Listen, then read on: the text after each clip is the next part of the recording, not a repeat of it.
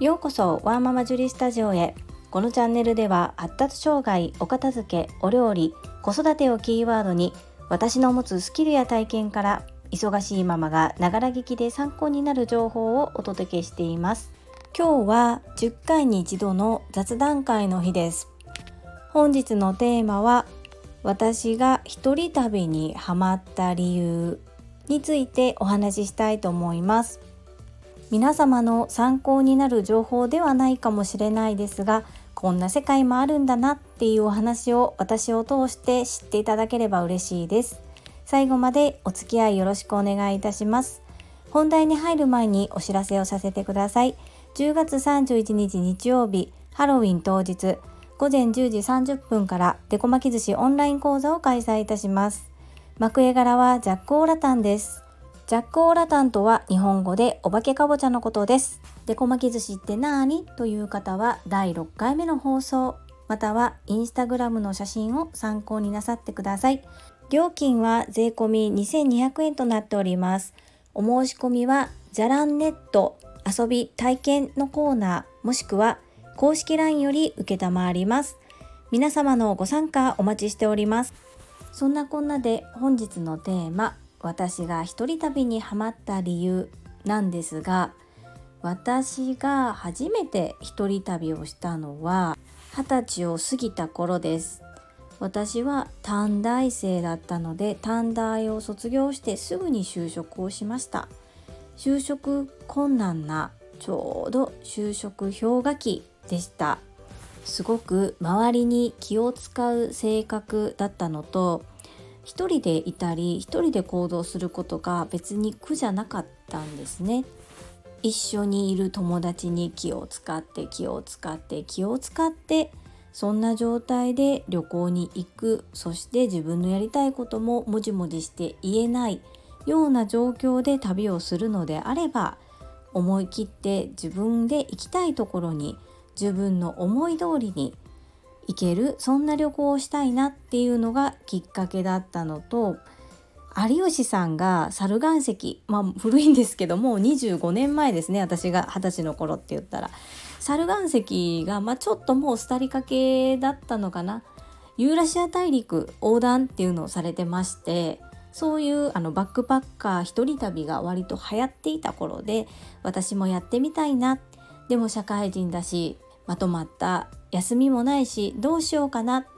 ていうことで週末だったりちょっとした連休に休暇をつなげて行き始めました。一番最初に選んだのはタイでした。それはまあそんなに難しい一人旅ではないということが分かっていたからですね。私も英語は片言なんですけどもタイも母国語が英語ではないので私の片言英語でも割とその旅行客が多いような場所では通じましたし日本人旅行客が多いような場所では簡単な日本語も通じてしまったりするんですよね。とは言っても初めての一人旅往復の飛行機のチケットだけを取って泊まる宿も決めずっていうスタイルなんですが最初に初めは私も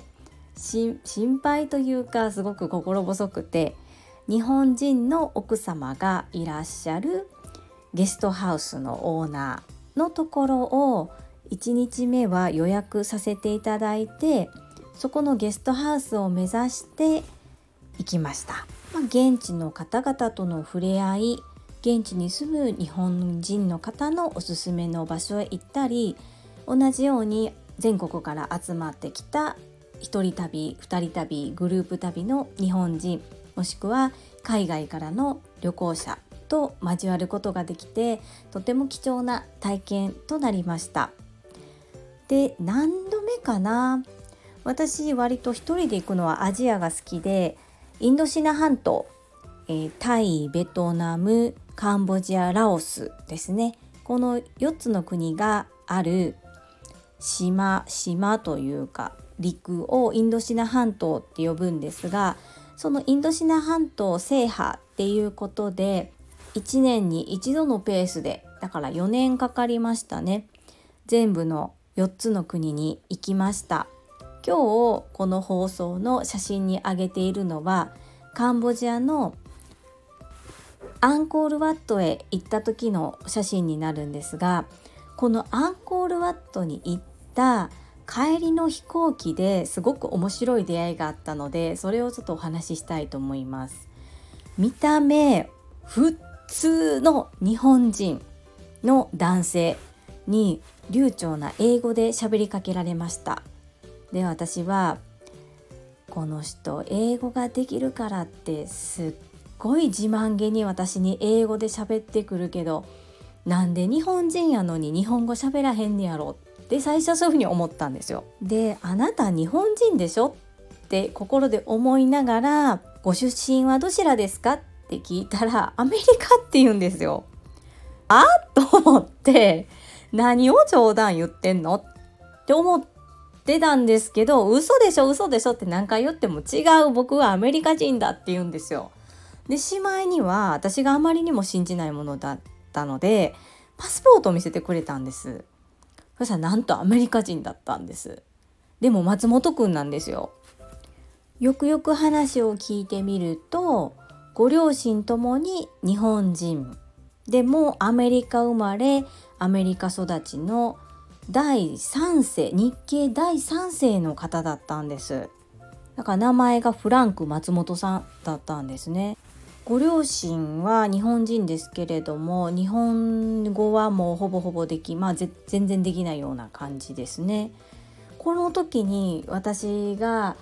思ったのはこれは見た目容姿で判断するっていうのは危険だなって思いました自分の固定概念っ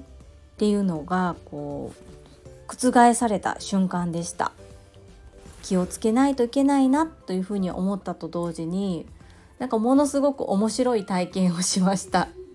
で後にそのフランクは、えー、日本にも遊びに来たんですね。でその時まあ私はまだ結婚前だったんですけど今の旦那さんとお付き合いしてるところだったので、えー、兵庫県に住みながら広島に遊びに行くフランクの案内をまあ一応フランクは男性だったので私が一緒に行くっていうのはちょっとやっぱり NG っていうことになってまあ当時彼氏だった主人と3人で広島に行きました。そう思うとやっぱり一人旅ってすごく気分的にも全ての部分で自由だなっていうふうに思いましたね。やっぱり日本の中で日本人である私が海外の方を案内するってなってもやっぱり年の近い男女というだけでいろいろと制限がかかる。うーんと思いながらもまあ仕方ないなっていうふうに思いながら楽しい時間を過ごしました。写真の日付を見てみると2004年の10月10日となっておりまして今が2021年の10月ですので私がカンボジアに一人旅に行ったのはもう17年も前のことなんだなと思ってとっても貴重な今でも鮮明に楽しい思い出がよみがえる素敵な旅だったなというふうに思いました。私の昔話でしたがお楽しみいただけましたでしょうか？そんな過去もある笑顔サポータージュリという人を少しでも知ってもらえたら嬉しいなというふうに思います。本日も最後までお聴きくださりありがとうございました。ママの笑顔サポーター、ジュリでした。